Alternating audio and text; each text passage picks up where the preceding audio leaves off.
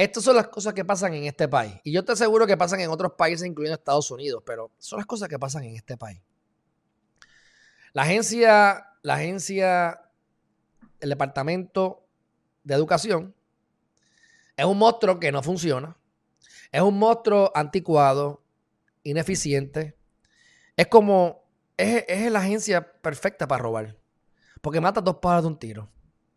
Robas y embruteces. O sea, es perfecto para los gobernantes.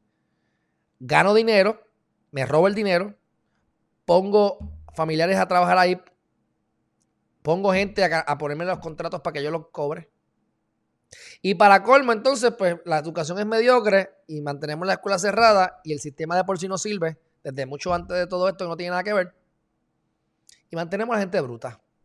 La gente bruta o no bruta, no educadas, son más fáciles de manipular. ¿Qué mejor lugar para poder robar que en el Departamento de Educación, Departamento de Salud y en el sistema de corrección y rehabilitación de nuestro gran país? Así que miles de empleados están recibiendo dinero. ya yo me retiré, ya me votaron, ya me fui, pero me siguen pagando. Y yo, mira, calladito me veo más bonito. Miles no, no, no, dos, o tres. Miles de empleados de educación recibieron dinero sin trabajar. Explíquenme eso. Pues entonces, hablan caca por ahí para abajo. Y por suerte, de las pocas personas que trabajó bien durante la administración de Wanda Vázquez Garcet, el gran Francisco Párez dijo, Corillo, tranquilo, que le vamos a meter mano a esta gente. Y todo el que ya cobra le vamos, a cobrar. Le vamos a, le vamos a retener el dinero, se lo vamos a quitar de nuevo para atrás. El problema es que yo vi un comentario que me huele a que van a aprovechar esta movida para quitarle el dinero a más personas de las que se supone que se les quite. Y en caso de que se quejen, pues hay unos mecanismos para que entonces ellos puedan recibir ese dinero. Pero, por lo menos, él la va a meter mano, dice, y va a recuperar el dinero de la mejor manera en que él pueda. Veremos a ver. Por lo menos me alegro que esté ahí. Ustedes saben que esos de las dos o tres gatos que le aplaudí, ¿verdad? Y que, me alegré que había trabajado, que había trabajado muy bien bajo el pasado cuatrienio. Así que, dicho eso, acá, y esto lo digo simplemente para resaltar, resaltar un poquito más su imagen, porque me gusta. Miren esto lo que hice aquí. El secretario de Hacienda llega como profesor a la UPR, quiere dar clases porque le gusta la academia, así que mucho ha hecho, que está en, el ámbito práctico, pero sigue siendo el, eh, empleo público, pero es algo práctico que está haciendo un buen trabajo, pero académico, le gusta, le gusta la academia. Bueno, pues, perfecto.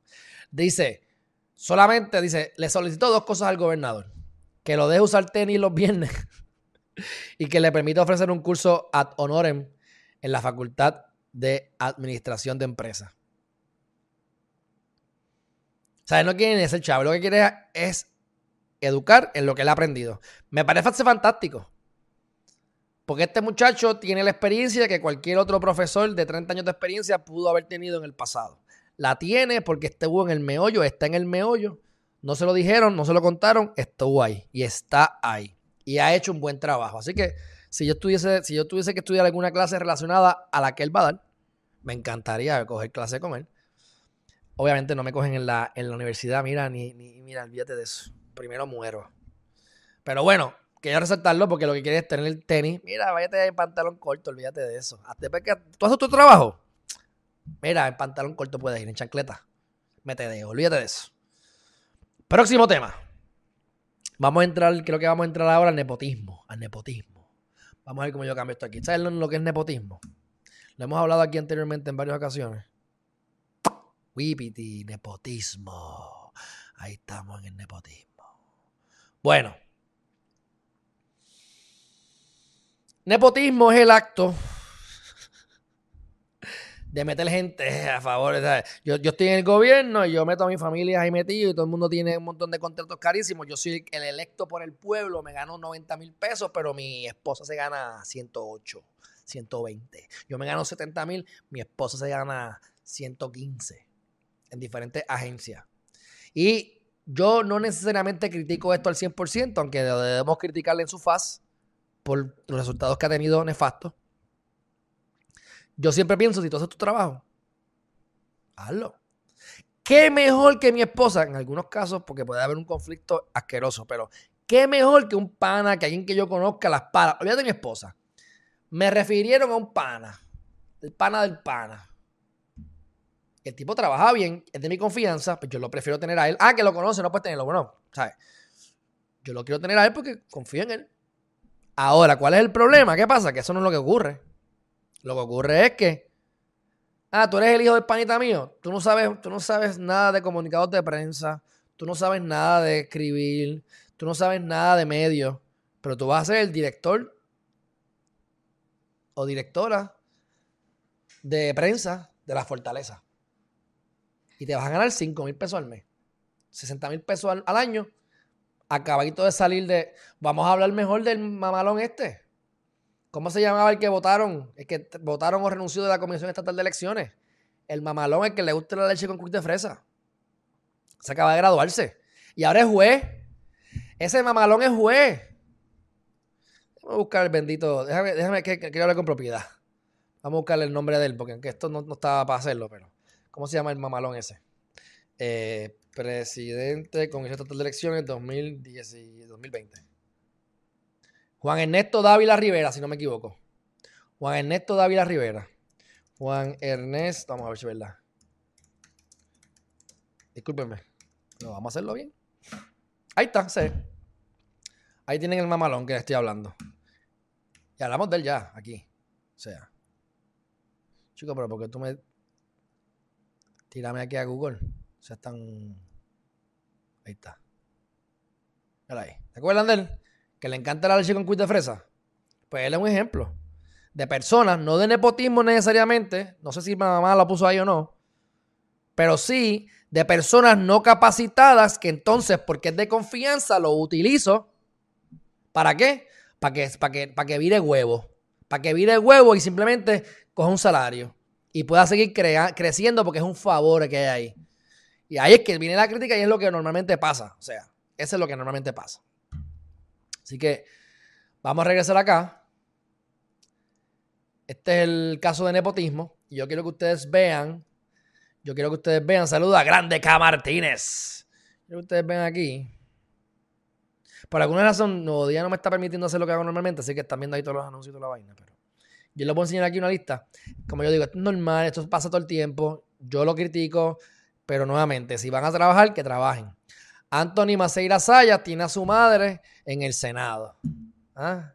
La gran Boria Vizcarrondo, Les, Lerci Boria Vizcarrondo, que es la, lamentablemente, lamentablemente es la procuradora de la mujer. Y yo, pues, lamentablemente usted no debe trabajar en el gobierno porque esa oficina hay que cerrarla, pero bueno, a la hermana la tienen ahí. Ahí dice que no tiene nada que ver con ella. Yo no sé, pero. Chu Rodríguez. Su casa lo conocen, ¿saben quién es, verdad? Exdirector. Su pareja, no ni la esposa, su pareja está en la Cámara de Representantes. Osvaldo Soto tiene a la esposa. La superintendencia del Capitolio, donde se roban los contratos y dan contratos a los panas. Roberto Pagan Centeno, Eduardo Casintrón tiene al nieto, al hijo, este tiene al hijo, este que le cayeron chinches porque ese sí que yo no sé ni cómo, ¿sabes? Mm, él ganó de nuevo, serio. Él ganó de nuevo. Hmm, tiene un tostón, pero bueno, whatever. La nuera está ahí.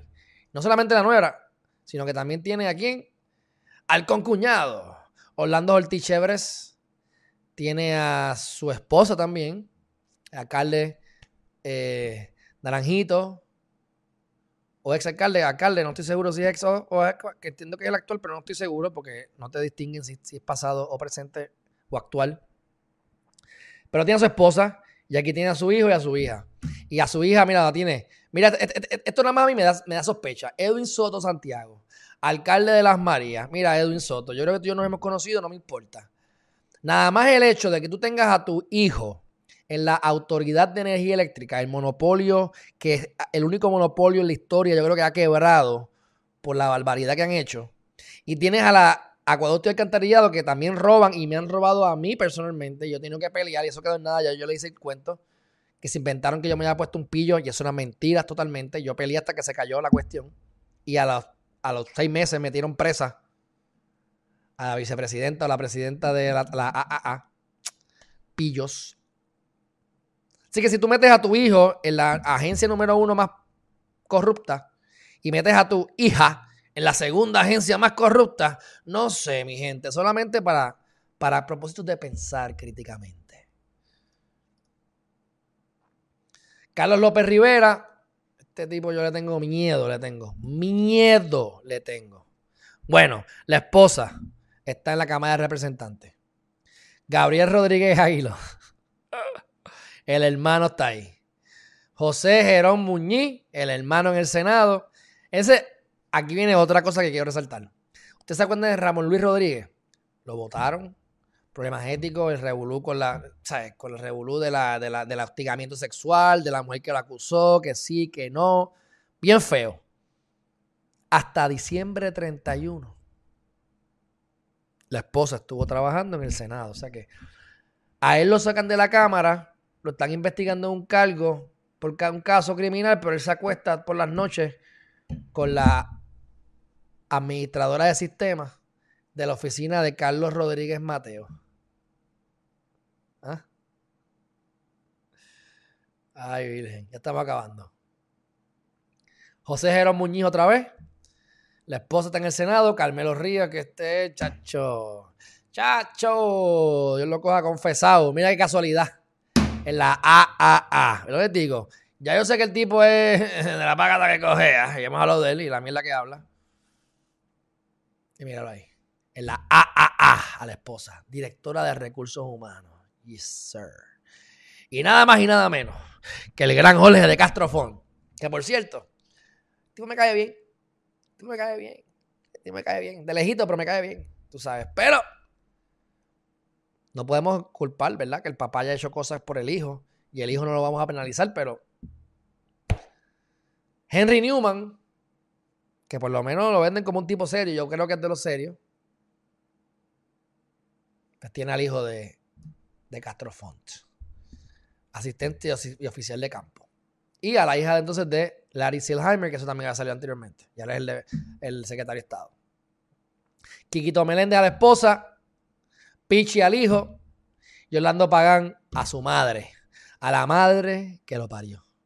Juan Oscar Morales, que, le ganó a Eva Prado finalmente, la esposa está en la oficina de auditoría.